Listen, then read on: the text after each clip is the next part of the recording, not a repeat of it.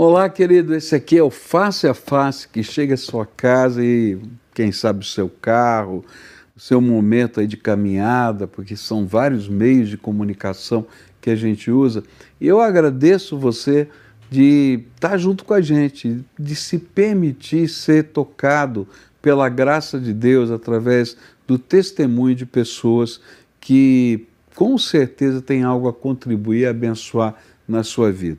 Hoje, daqui a pouquinho, eu vou apresentar um convidado muito especial e a gente vai falar sobre o avivamento que aconteceu lá nos Estados Unidos recentemente, numa universidade, e dos impactos do avivamento na história da igreja. Mas agora, eu queria pensar um pouquinho na, na palavra de Deus, no, no Evangelho de Lucas, onde Jesus fala a respeito do perdão. E ele diz: olha, você tem que perdoar não é 70 vezes 7 ou 7 vezes no mesmo dia se a pessoa lhe pedir perdão.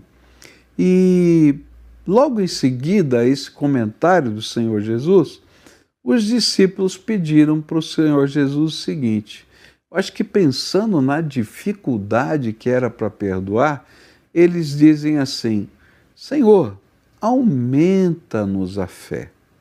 E aí Jesus vai dizer para eles: se você tiver fé do tamanho de um grão de mostarda, você vai dizer para essa árvore: sai daqui e se planta em outro lugar, e isso vai acontecer. E eu fiquei pensando que coisa tremenda essa afirmação do Senhor Jesus. Porque quando a gente vive fé, a atitude de fé, o que importa não é o tamanho. Por isso ele vai comparar a fé que esses discípulos queriam que fosse aumentada ao tamanho de um grão de mostarda, que é considerado uma das menores sementes, mas que produz a maior hortaliça. E ele está dizendo: o problema não é o tamanho, mas o problema é a disposição de crer a intensidade da nossa alma em confiar, em a buscar as coisas que são de Deus. E quando a gente vive esse tipo de fé, essa fé que crê, que confia, que descansa, que tem essa atitude, mesmo dentro da nossa fragilidade, não apenas a gente tem força para perdoar, mas para presenciar e vivenciar os milagres de Deus. Nós tivemos aqui um face a face recentemente com o pastor Eliezer. Se você não assistiu, assista.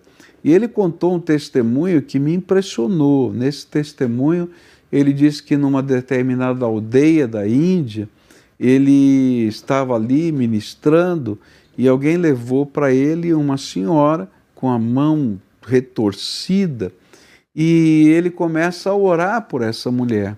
E quando ele começa a orar por essa mulher, essa mulher começa a gritar, como se estivesse gritando de dor. E ele, ao invés de parar de orar, ele sentiu no seu coração que era tempo de continuar orando. Ele continuou orando pela cura daquela mulher. E durante 40 minutos ele continuou orando, orando, e a mulher gritando. E eu fico imaginando: será que eu teria coragem de continuar orando como ele fez? E após 40 minutos, aquela senhora foi curada. E ele disse: Eu não sei por que teve que levar 40 minutos. Eu não entendo por quê, mas naquela hora eu sabia que eu tinha que orar e que Deus me mandava orar. E eu continuei orando. E aí, no final de todo esse testemunho, ele disse: aquela senhora foi conduzida por aquela comunidade para nos testar, para ver se Jesus era suficientemente poderoso para fazer um milagre no meio deles. E por causa daquilo que aconteceu, todas as pessoas daquela comunidade vieram receber Jesus como Senhor e Salvador e abandonar todos os outros deuses que eles adoravam. Quando a gente tem fé, essa atitude de fé, essa disposição de fé, a gente não tem força só para perdoar, a gente não tem força só para viver, para enfrentar o sofrimento, a gente tem força para crer no imponderável de Deus e experimentar os milagres do Senhor na nossa vida. O problema não é o tamanho, O problema é a disposição de crer no imponderável de Deus, de um Deus, num Deus de amor e num Deus de milagres. Minha oração é que eu e você possamos aprender que Deus não está olhando para o tamanho da nossa capacidade, Ele está vendo a disposição que temos de crer nele e confiar nele em toda e qualquer circunstância. Esse é o Face a Face. Eu espero que você fique conosco até o fim.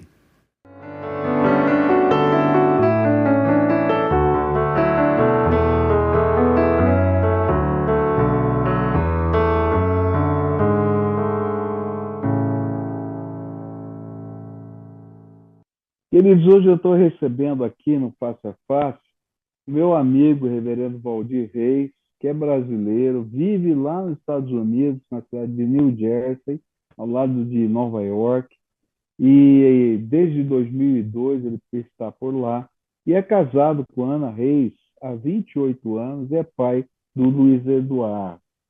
O reverendo Valdir Reis é pastor da Closer to God Evangelical Presbyterian Church e, e na cidade de Kearney, em New Jersey.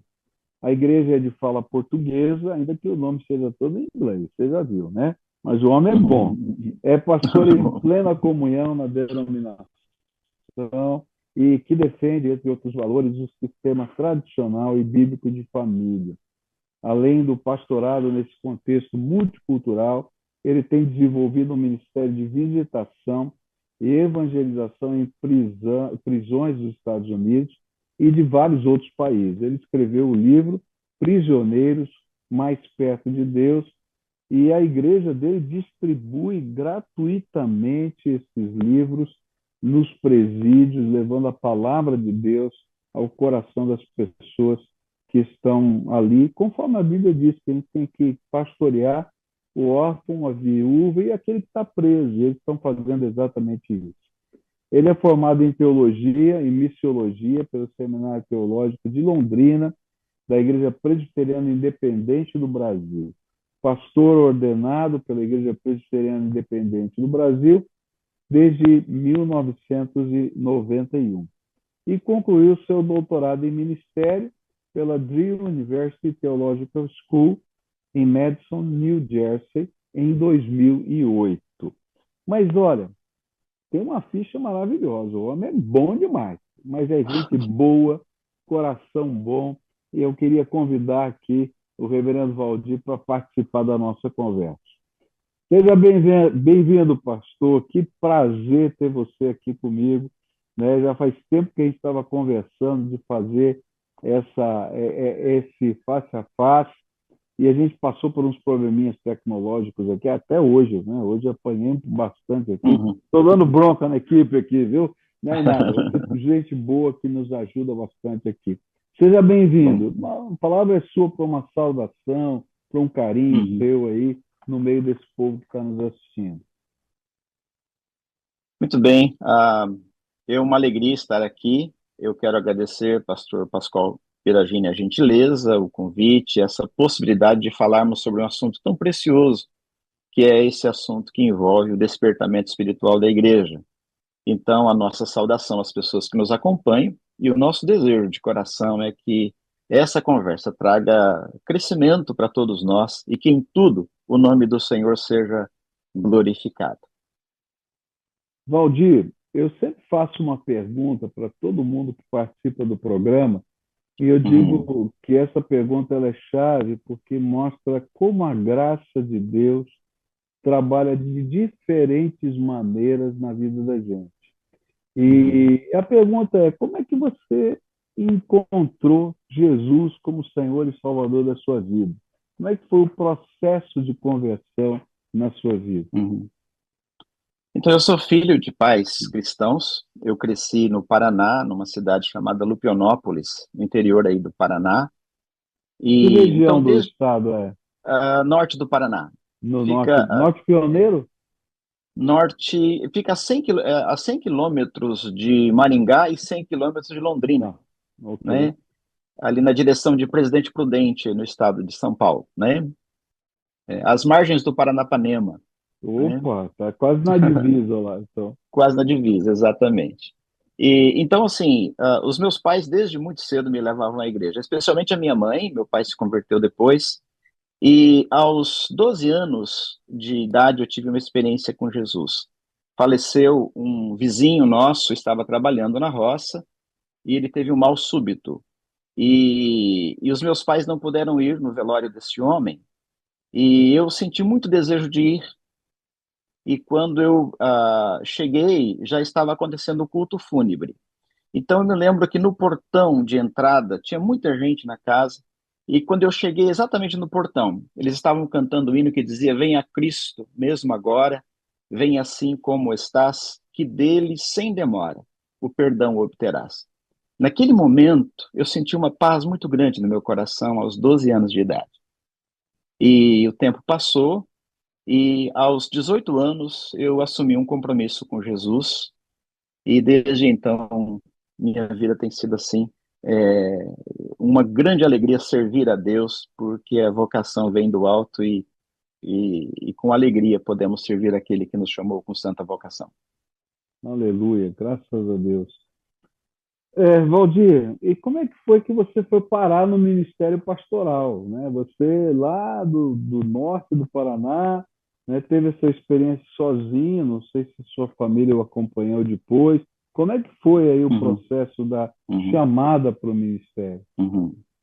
Então, pastor Pascoal, desde os aos sete anos de idade, eu me lembro que eu pegava uma cinta do meu pai e eu colocava no meu pescoço, a cinta era minha gravata. Ah, que legal.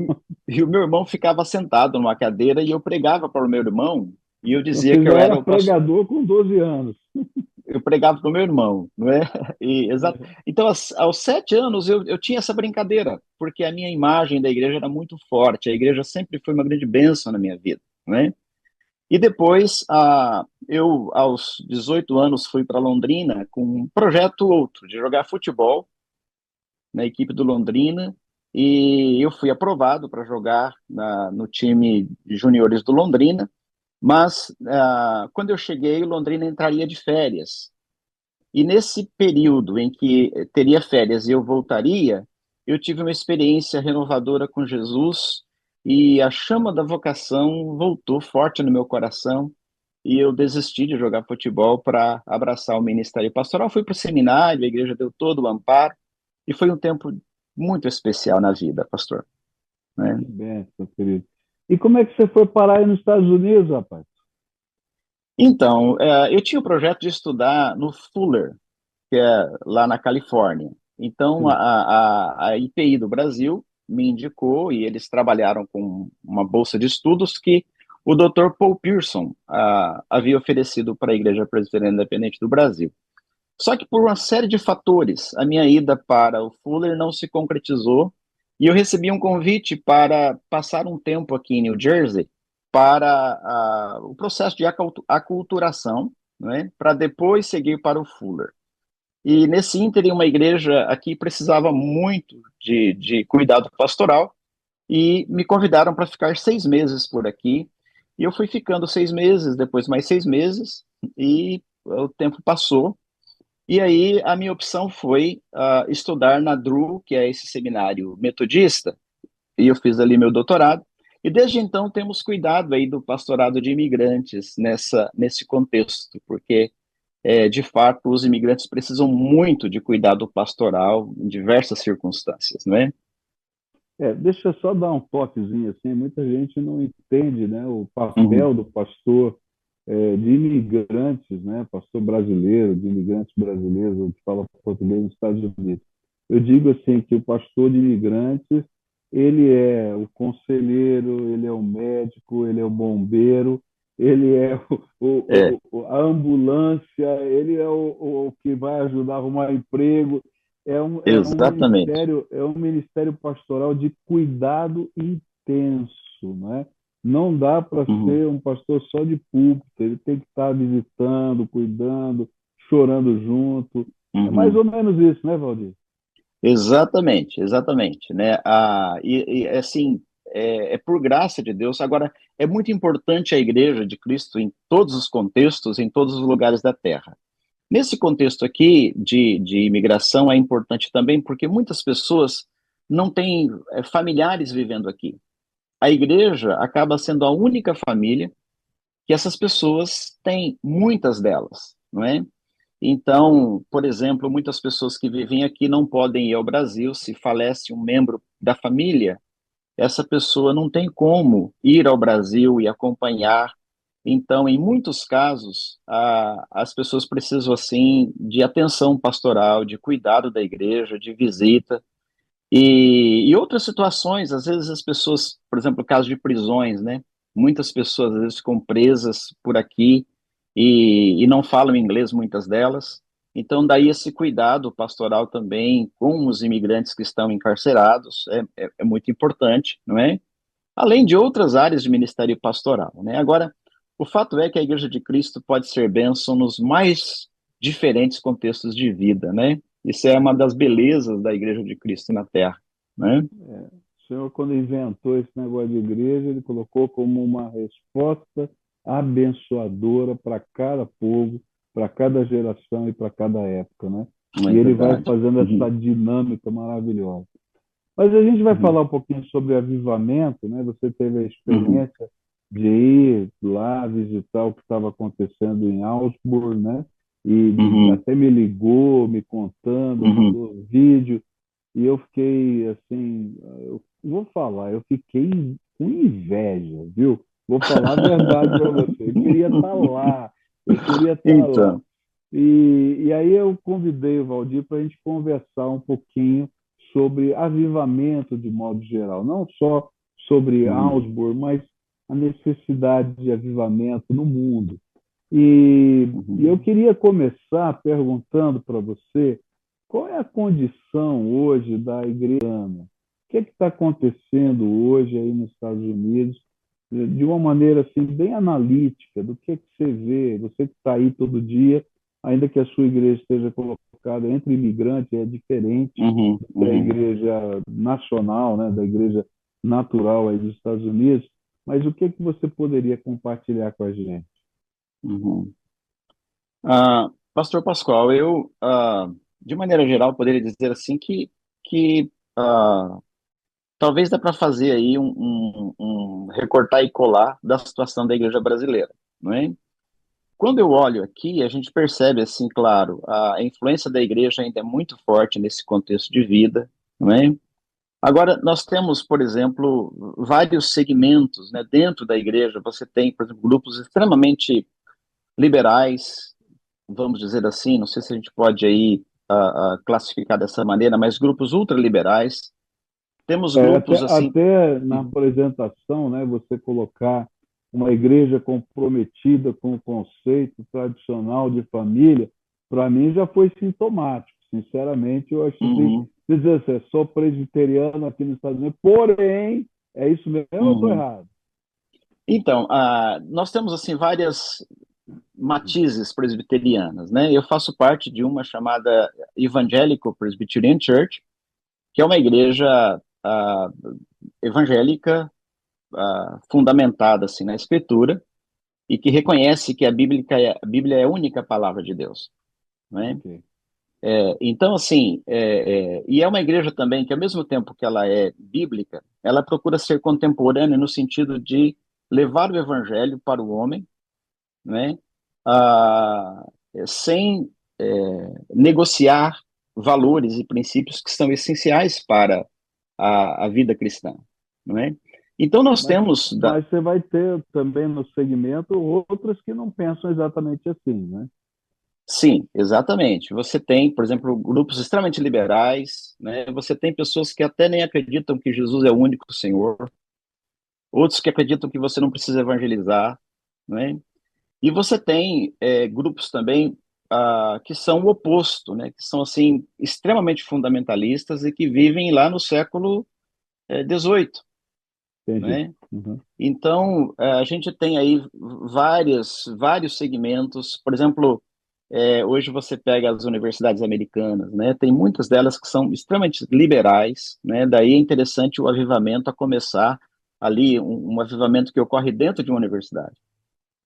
Há situações, por exemplo, em que muitos jovens é, de famílias cristãs que vão para as universidades, há quem diga que uh, apenas 25% desses jovens voltam crendo em Deus. Os outros Uau. ficam todos confusos. Então, você vive esse contexto, assim, né, da, de muito liberalismo. Né? Deixa eu interromper um pouquinho e perguntar mesmo em universidades, tem, tem uma grande quantidade de universidades que foram fundadas, vamos dizer assim, por igrejas, ou por líderes de igrejas, né? Então a gente vai ter uhum. inúmeras. Mesmo nessas, é, isso acontece, esse fenômeno? Sim, sim. Há muitas universidades cristãs que uh, os valores cristãos são diferentes daqueles que as fundaram né? Uhum. Daqueles que começaram com intuitos, por exemplo, de, claro, trabalhar o conhecimento, trabalhar aí a ciência, mas também não abrir mão dos valores é, como evangelização, como conversão, como vida cristã, como piedade é, na vida cristã. Né?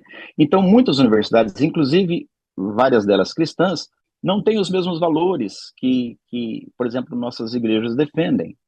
Não é? Então, você vive esse conflito, você vive essa questão, por exemplo, da secularização muito forte de muitas universidades. Né? E então as famílias cristãs. Agora, uma pergunta: essas universidades ainda continuam no controle da igreja ou a igreja já perdeu o controle sobre elas? Ah, muitas delas já não, já não têm, a igreja já não exerce mais influência né? Tá. Depende também da igreja, porque algumas igrejas também estão muito secularizadas. Né? Entendi. Então aí, mesmo e... estando na liderança, não quer dizer nada. Não, não é, muda muita coisa. Por exemplo, é. a gente tem aqui no Brasil, por exemplo, uma universidade como a Mackenzie, por exemplo, né? que ela uhum. mantém uma postura firme em termos de valores, ainda que seja uhum. uma universidade secular, né? É, uhum. É, claro, não, não, interfere nas matérias propriamente dito, mas tem uma postura de, de valores. E, uhum. e ela, ela, se mantém por causa desse conselho da universidade que está ligado à igreja. Mas uhum. isso, em algumas igrejas que perderam esse contexto, vai se, vai se esfriando aí essa, uhum. essa influência e ao contrário, é o mundo é que influencia a igreja, e não a igreja influencia o mundo nesse contexto, né? Uhum, uhum. E a altura? Então, essa universidade é muito interessante, né? Ela foi, assim, ela foi fundada em 1890. 1890 ela foi uh, uh, fundada e com o princípio, com o objetivo de uh, ser um referencial na área de educação para a mente, mas também aí que os estudantes tivessem um coração apaixonado por Cristo, não é? E a visão era também de que fosse um, um ponto de preparar pessoas para o mercado, mas que tivesse um coração voltado para Cristo, que servisse a Cristo, não é? E, e essa, então essa universidade foi fundada por um, um, um homem chamado é, John Wesley uh, Hughes, e este John Wesley uh, Hughes uh, era um pastor, amava muito a Deus, e ele entendia que precisava formar uma escola que, seja, que fosse numa linha de santidade de vida, né, que estimulasse os alunos também a terem uma vida de santidade, seguindo a, a orientação wesleyana. Né? E, e aí o nome é, Asbury University é em homenagem a um homem chamado Francis Asbury. Francis Asbury foi enviado por John Wesley em 1771, agosto de 1771, e, e, Francis Asbury, é interessante a gente falar em Asbury University e pensar nesse homem que recebeu essa homenagem, porque uh, ele se converteu aos 13 anos de idade, orando com um grupo de jovens num celeiro, ele se converteu a Cristo. Aos 17, 17 anos, ele queria ser um pregador, e, e pregar nos grupos metodistas da época na Inglaterra. E ele era apaixonado por Jesus, um fervor no coração, um amor por Deus impressionante. E este homem foi enviado por John Wesley em 1771, e ele chegou nos Estados Unidos, fez um trabalho, pastor Pascoal, É, quando eu comecei a ler a história dele, eu me emocionei várias vezes, porque ele ah, andou só no lombo de cavalo, aqui evangelizando nos Estados Unidos, cerca de 17 mil milhas. Uau! Quando ele chegou aqui em 1771, haviam cerca de 300, 300 pessoas metodistas e quatro pastores. Quando ele morreu em 1816, se não me falha a memória agora, é, haviam cerca de 284 mil metodistas e 4 mil pastores. Nossa, coisa linda. Um homem com ministério impactante. Ele fez a opção de não se casar para que ele tivesse mais tempo para cuidar do rebanho de Deus e fazer as longas viagens. Ele dizia assim que uh, que ele não tinha que temer nada, nem o inverno rigoroso, nem as feras do campo, porque Deus é que o enviou e ele acreditava que Deus poderia fazer um grande ministério em termos de conversão de vidas e fortalecimento da igreja aqui na América. Né? Um homem de Deus, assim. E então Asbury University uh, foi em uh, homenagem a Francis Asbury, né?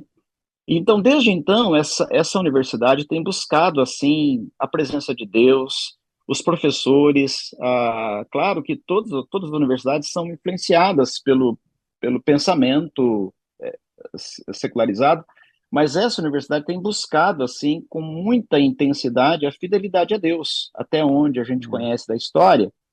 É, tanto é que em 1970 houve um despertamento espiritual semelhante ao que ocorreu agora, ah, lá mesmo. Lá mesmo. E eles, só que lá nessa ocasião eles ficaram uma semana buscando a Deus ali e, e falam da presença de Deus. Muitos se converteram, muitos foram enviados como missionários e evangelistas. Impressionante. E, e agora Deus fez de novo. Que incrível. Agora, deixa eu perguntar hum. para você, Valdir. É, quando você me disse, né, porque a gente viu aqui no Brasil algumas cenas é, muito da, do, do local, que não era um local, porque não parecia ser tão grande. Eu não sei quantas pessoas cabiam dentro do, uhum. do da capela lá, do, do tá. local uhum. de culto. É, mas não parecia ser tão grande, então a gente sabia que de, deveria ser um fluxo de entrada e saída. Mas o que, uhum. o que uhum. me impressionou naquela conversa que a gente teve, quando você esteve lá, foi o fato de dizer que havia filas quilométricas do lado de fora esperando para uhum. entrar. Uhum. Né? E uhum. de gente de tudo quanto era lugar que estava indo para lá. Você podia contar uhum. isso para gente? Como é que foi? Uhum. Sim. Uh, obrigado pela pergunta, pastor Pascoal. Primeiro, a, a capela ela tem aí uh, cerca de 1.500 lugares. Tá. Né? Uhum. Aproximadamente 1.500 lugares. E, e assim, de fato, o que ocorreu, assim, talvez interessante para as pessoas é, que estão aqui ouvindo sobre o que aconteceu ali, a, a capela tem, eles têm na capela três cultos regulares normais durante a semana, não é? E um dos cultos, numa quarta-feira, um momento devocional, de oração, de pregação da palavra, um culto normal. Um pregador uh, chamado Zac, uh, um sobrenome um pouquinho difícil, não é? Uh, mas o primeiro nome é Zac. Ele era treinador também lá de futebol da, da, da, universidade, não é? E também uma espécie de um capelão. E ele foi pregar nesse culto, e ele pregou Romanos 12. E ele falou uhum. sobre o amor radical. E, em síntese, ele falou que uh, nós precisamos muito do amor de Deus em nós para que a gente possa amar de maneira mais radical as pessoas, que esse é um desafio de Deus para a nossa vida. E ele pregou e ele se sentiu tão. Após a pregação, pastor Pascoal, isso é interessante dizer, né? Porque às vezes a gente acha, é, comigo já aconteceu de achar que isso é por nossa causa, né? Aí a gente uhum. lembra de Spurgeon dizendo que a gente pode pregar até apodrecer a língua, se o Espírito Santo de Deus não agir, não vai haver revolução no coração das pessoas. É verdade. E, e ele terminou de pregar, pastor Pascoal, e se sentiu muito mal, porque parece que as pessoas não, não foram tocadas pelo que ele falou. Ele mandou uma hum. mensagem para a esposa dele dizendo assim: Meu sermão foi horrível. Oh. Daqui um pouquinho, já, logo já estarei em casa. lê do engano. Porque um jovem, é, depois que terminou o culto, alguns quiseram ficar orando ali, na capela. E pastor Pascoal, é, um jovem começou a confessar pecados. Uhum. Audivelmente, falando de uma série de, de pecados, de, de, de atos dele que estavam afrontando a santidade de Deus. E ele começa a chorar de joelhos, confessando pecados. Os outros jovens se aproximaram por misericórdia dele, e ao invés de recriminá-lo, eles começaram a orar por ele, começaram a orar juntos. E, e, e o ambiente tornou-se um ambiente cheio de tanta paz, de tanta paz, que aí é, os jovens começaram a orar e sentir uma paz, uma presença diferente naquele lugar. E de repente um jovem uh, entrou na capela, sentiu uma paz imensa. E eu li uh, de um, órgão oficial da própria faculdade que esse jovem saiu pelo campo, sentiu tanta paz e saiu pelos, pelo campus dizendo: o avivamento chegou, o avivamento chegou. Uau, que coisa! E aí outros foram para lá, gente que ia passando na frente sentiram vontade de ficar ali. Aí os professores vieram, alunos vieram, e eles cantando, orando, buscando a face de Deus. É, eles não tinham agendado aquilo, foi Deus que começou a visitar. E aí começou, ficaram 15 dias ali diante de é. É bom pensar né, que é, isso para uma cultura americana é, é um absurdo total, né? Está é, fora de horário, não estava agendado, não estava programado e de repente Deus está fazendo algo assim que vai uhum. na direção da sua santidade, da sua graça, uma coisa tremenda isso. É. E, é interessante, né? o, o avivamento, a gente olha pelo avivamento, mas a gente não agenda o avivamento, né? É não, Deus que decide a hora dele, o Kairos, né? Para visitar o seu povo. E aí, pastor Pascoal, foi muito interessante, porque, primeiro que a faculdade não estava experimentada, é, é, não estava preparada para tudo aquilo. Porque aí alguns pais começaram a sentir falta dos filhos, preocupados, e foram ao encontro dos filhos na faculdade e viram que os filhos estavam orando, buscando a Deus alguns que nem eram convertidos.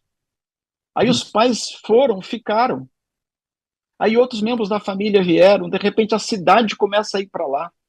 Dois dias depois, três mil pessoas já estavam lá. E aí é, a, a faculdade não tinha estrutura para receber tanta gente. Aí começou a chegar doações, as pessoas iam fazendo, trazendo as coisas, preparando comida, trazendo. Outros levavam água. E aí, é, nesse tempo de, da, da, também das redes sociais, né, começou a, a, a, a, enfim, alguns cultos eram transmitidos online, né, e eles tomaram algumas decisões. Por exemplo, não projetar as canções. Isso me fascinou. Eles não projetavam as canções, não havia músicos ultra preparados, Pensa num, num, culto com tanta simplicidade, pastor. Meu pai. Meu coração foi assim. Ou, era, ou tinha instrumentos assim? Tinha é... instrumentos. Você, é, você tinha assim, eu percebi piano, percebi uhum. alguém tocando guitarra, mas assim, chegavam alguns figurões lá, assim, quando eu digo figurões, né, é, pessoas muito conhecidas, assim, e com ministérios fortes nessa área, tanto pastores muito conhecidos quanto músicos e eles não eram permitidos subir para tocar, porque eles disseram assim: não, é, vocês estão convidados para adorar conosco, mas sentadinhos ali. e alguns, muito conhecidos, percebendo a unção daqueles jovens, do derramar de Deus, Meu eles pediram oração sobre eles, porque tinham que rever valores. Deixa eu fazer uma pergunta, uhum. Valdir. É, esse movimento começou por esse jovem que começa a confessar pecados, né? É, mais do que pelo sermão, mas pelo jovem uhum. que começa a confessar pecados. Esse movimento de, de confissão de pecados continuou ou só o de adoração é que continuou? Não, continuou. Havia momentos de, de, de confissão, mas era tudo muito espontâneo. É, tanto é que não era assim uma liturgia como a gente está acostumado, né? De tem hora para tudo. Eles tiveram que se organizar e administrar o que aconteceu, porque eles estavam preparados. Deus os pegou de surpresa.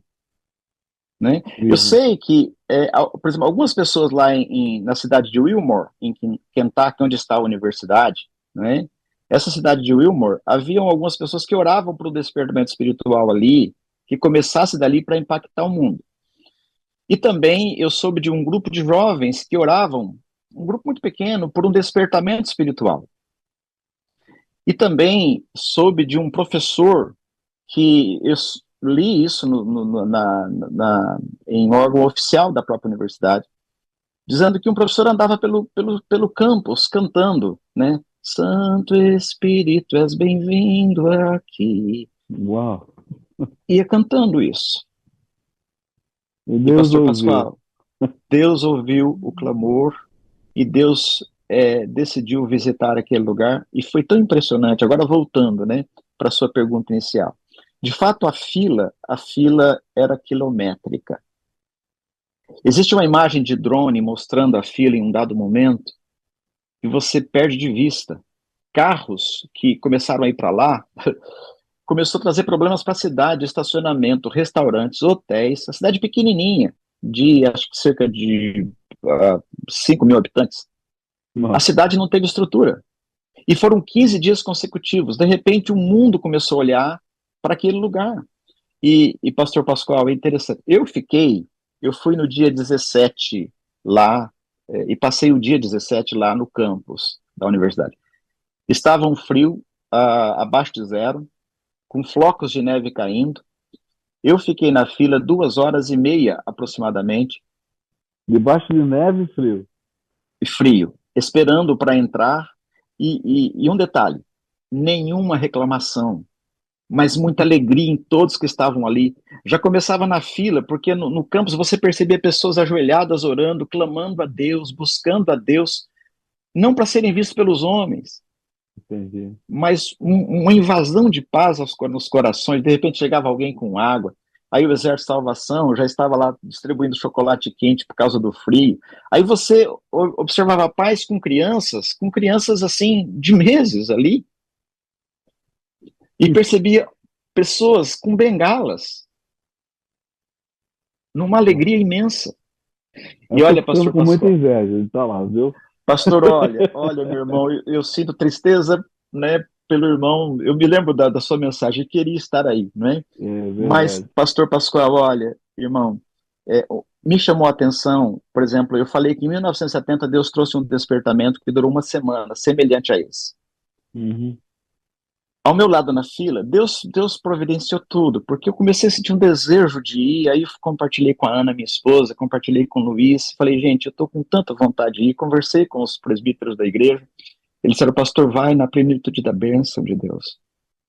E aí eu fui, e olha, uma das melhores decisões que eu fiz na vida foi ter, ter ido naquele lugar. Os meus olhos viram, assim, um mover de Deus tão especial, então, duas horas e, e meia aproximadamente na fila para entrar. E eu conversei com uma senhora chamada Charlotte, e ela disse assim: em 1970, quando houve aquele despertamento, eu era estudante aqui. E eu orava para Deus fazer de novo, e Deus fez de novo. Uau. Uma mulher na simplicidade compartilhando isso comigo, e esperando ali para entrar. Quando ela entra, ela fala assim: Meu Deus, parece que eu estou vendo tudo novamente. Né? E, e impressionante. E, e, outra questão, as pessoas ficavam lá, ninguém pedia para as pessoas saírem. Nós ficamos cerca de duas horas e meia lá, dentro do culto, e parecia, para mim, assim, é, é, como se fosse 20 minutos. Nossa. E pastor. E quando a gente está na presença de Deus, né, o tempo passa tão rápido que a gente não sente, né? Porque a presença de Deus é tão tremenda e maravilhosa tremenda. Eu fiquei pensando, eu louvando a Deus assim, e eu percebia pastores orando assim em voz audível, dizendo: Senhor, me perdoa, porque eu, eu sei que eu preciso ser um pastor mais dedicado. Né? Ah, crianças orando, homens, mulheres, dizendo: Senhor, é, aviva minha alma, me dê alegria na tua presença. Crianças ajoelhadas orando, é impressionante. Não porque os pais pedissem.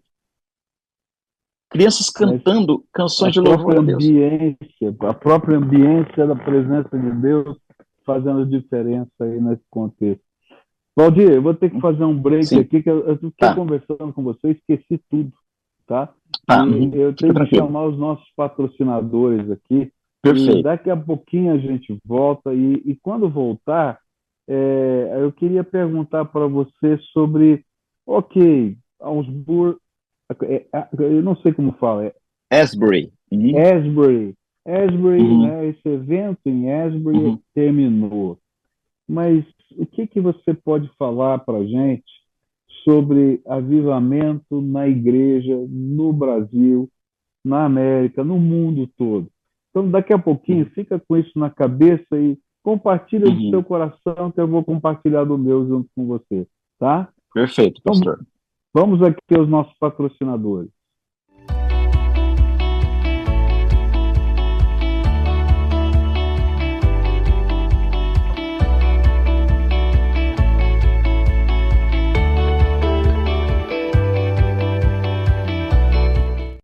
O Colégio Objetivo acredita no fazer para aprender e oferece experiências na melhor estrutura da cidade. Aprender é verbo, é ação e ensinar é objetivo. Matricule seu filho. Precisando trocar os pneus? Aqui na Barão tem pneus Pirelli para seu automóvel, caminhonete, SUV e até caminhão. Pneus a partir de 309 reais. Nove lojas em Curitiba e região. Pirelli é na Barão Pneus. Então, eu deixei essa pergunta aqui no ar para você, Valdir. Que eh, passou, né? Esses 15 dias já passaram, a gente traz aí na memória coisas tão, tão bonitas. Eu via você falando e, e sentia uma emoção quase brotando em lágrimas aí do seu lado, né? Mas o que você podia falar sobre avivamento, não é, é na igreja, agora pensando na igreja, é, tanto nos Estados uhum. Unidos como no Brasil, no mundo todo? O que, que você sente depois dessa experiência? Uhum, uhum. Uh, eu sinto que é possível. A gente já sabia disso, já tínhamos visto isso na história, né? E, e a gente sabe que o avivamento faz diferença na vida da igreja em muitas áreas, em múltiplas áreas, né?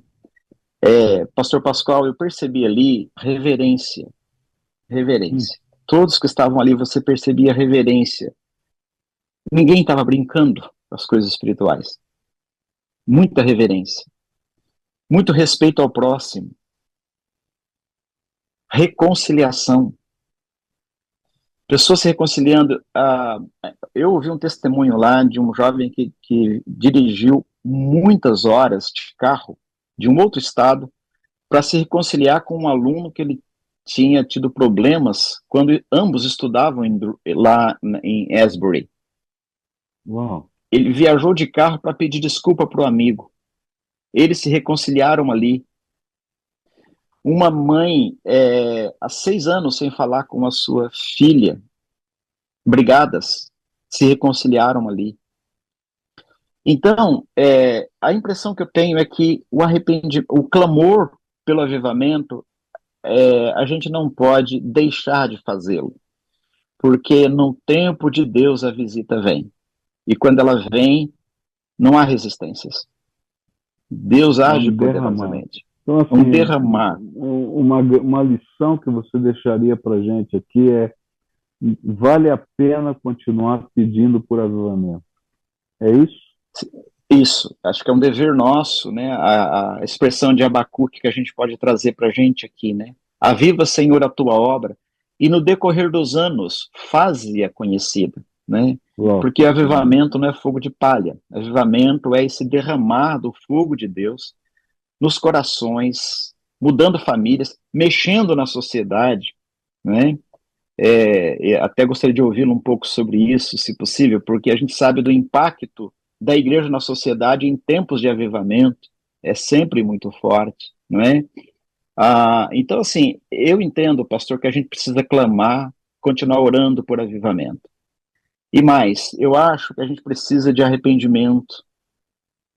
A igreja precisa de arrependimento. Me chamou a atenção, né, que porque muito que uhum. foi dito sobre o, o avivamento lá tinha a ver com o louvor, com a adoração, simples, reverente, como uhum. você falou.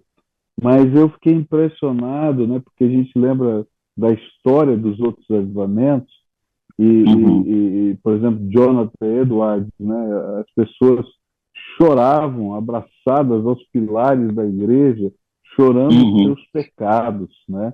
E, uhum, o uhum. avivamento, uhum. né, o segundo avivamento, né, esse foi o primeiro avivamento americano, ele nasce uhum. nessa, nessa linha de confissão de pecados, de, de entrega. Uhum. No, no, segundo avivamento americano, você vai ter um negócio muito esquisito chamado Banco dos Penitentes, né? Uhum. que vai acontecer no meio da igreja, porque a confissão de pecados passou a ser uma, uma, uma coisa espontânea e natural que eles não sabiam como lidar né, com essa uhum. questão.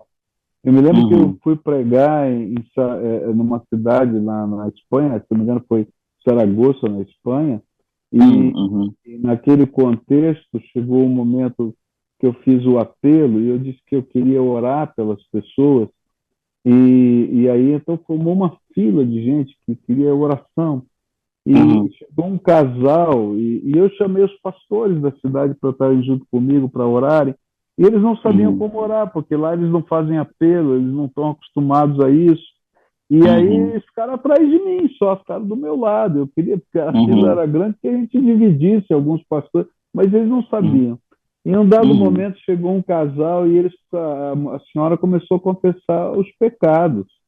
E virou uhum. assim e disse, pastor, eu traí esse meu marido que está aqui, aqueles são os meus filhos.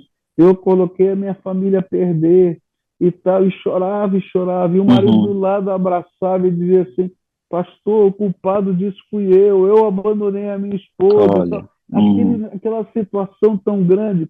E, e, a gente ouvindo aquilo, porque aquilo fazia parte do mover de Deus na vida deles, né? E o pastor uhum. que estava do meu lado, ele dizia assim: tá perdoado, tá perdoado, como se dissesse assim: para, para, para, eu não sei nem como ouvir esse negócio. E, uhum. e, e aquilo era um impacto tão grande. Eu sinto assim que muito do que Deus quer fazer na nossa vida passa pelo uhum. arrependimento, pela confissão de pecados, porque se a gente uhum. não quiser que Deus mexa na nossa vida, a gente não vai deixar de fato é, ele trabalhar no nosso coração. Então, quando uhum. você falou isso, meu coração ardeu aqui do meu lado, aqui, Amém. pensando na uhum. história dos avivamentos e saber que isso está acontecendo. E para o futuro, a gente ora pelo avivamento. E como é que fica essa questão de confissão de pecados? Então, uh, é interessante que uh, biblicamente falando, né, o Espírito Santo nos convence do pecado, né? É verdade. Então, a, na verdade, pastor, assim, a minha, a minha opinião é que é, nós precisamos sim de arrependimento e, e, que a graça de Deus trabalhe em nós, né? Uma das coisas que eu percebi, por exemplo, pastor lá, é eles dizendo isso enfatizando a celebridade aqui é Jesus. Uau, esse é lindo demais, lindo demais. A celebridade aqui é Jesus. A glória é do Cordeiro. Quer dizer, sai daí do aspecto, às vezes, do palco, né, para ir realmente para o aspecto da devoção, da entrega, de lançar as coroas aos pés do Senhor Jesus. Do Senhor Jesus. E confissão de pecados. Por exemplo, eu me lembro de uma, de uma irmã do staff da faculdade orando e dizendo: Senhor, perdoa a gente por causa das nossas atitudes racistas, por causa do nosso orgulho. Perdoa, Senhor, por causa do nosso materialismo. E aí, o que eles diziam lá era: Senhor, queremos que o Senhor tenha tudo que é nosso nas tuas mãos. Não queremos segurar nada nas nossas mãos. Queremos que o Senhor nos tenha por completo. Aí eu me lembrei daquele hino, Pastor Pascoal, que ah, no inário que eu cresci cantando, o inário que a IPI usava, dizia: Tudo entregarei, tudo entregarei, sim, por ti, Jesus bendito, tudo deixarei. Aí, quando eu cheguei aqui, comecei a ouvir esse hino em inglês. E em inglês é um pouco mais forte, porque diz: I surrender all. Eu me entrego uhum. todo. Eu me rendo. Eu me rendo. E aí o que a gente ouviu, exatamente as pessoas assim, dizendo, Senhor, eu me rendo aos teus pés. E aí conversões aos montes. Hum. Conversões aos montes. E, e, aí outras universidades aqui começaram a se reunir para orar. Então, nós não sabemos ainda, acho que o tempo vai mostrar isso, é, o impacto desse acontecimento lá em Asbury, né?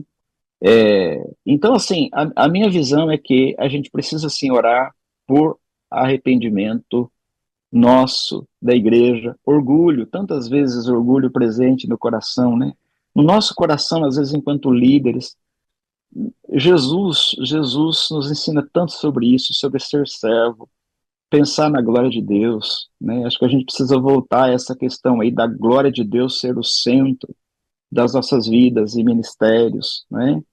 Então, é, meu querido pastor, e o amor também, né? Lá, lá, a ênfase no amor foi muito forte, tanto é que Romanos 12, é, que diz lá o amor seja sem hipocrisia, não é?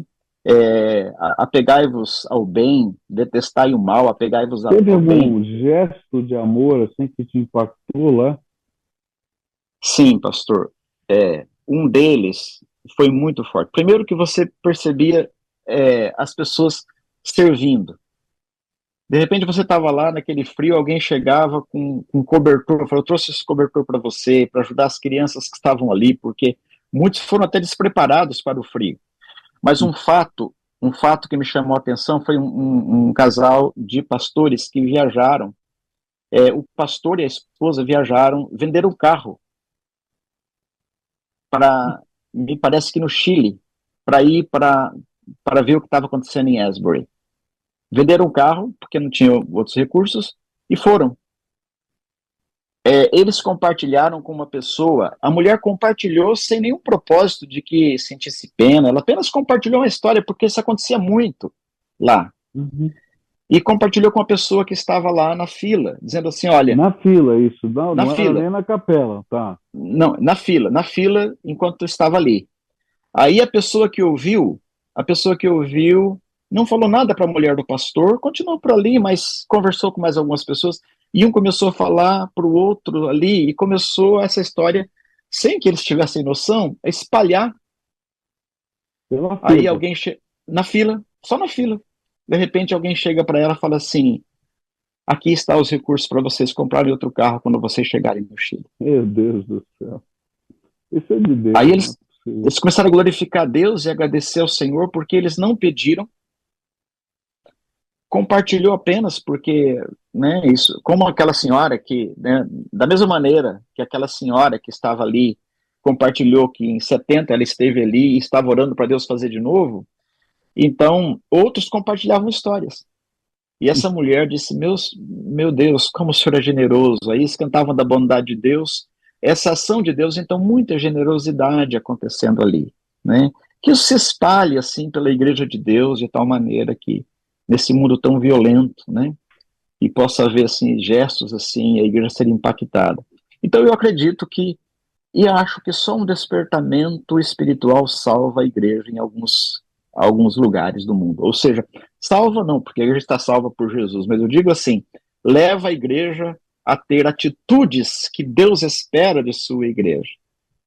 Né? É, é, eu, eu estive numa consulta recentemente na África do Sul e com um grupo de igrejas, né, de pastores e líderes, uhum. e havia um tema muito específico, né, a questão é, dessa visão do, do, conceito de família que, que atinge o mundo todo.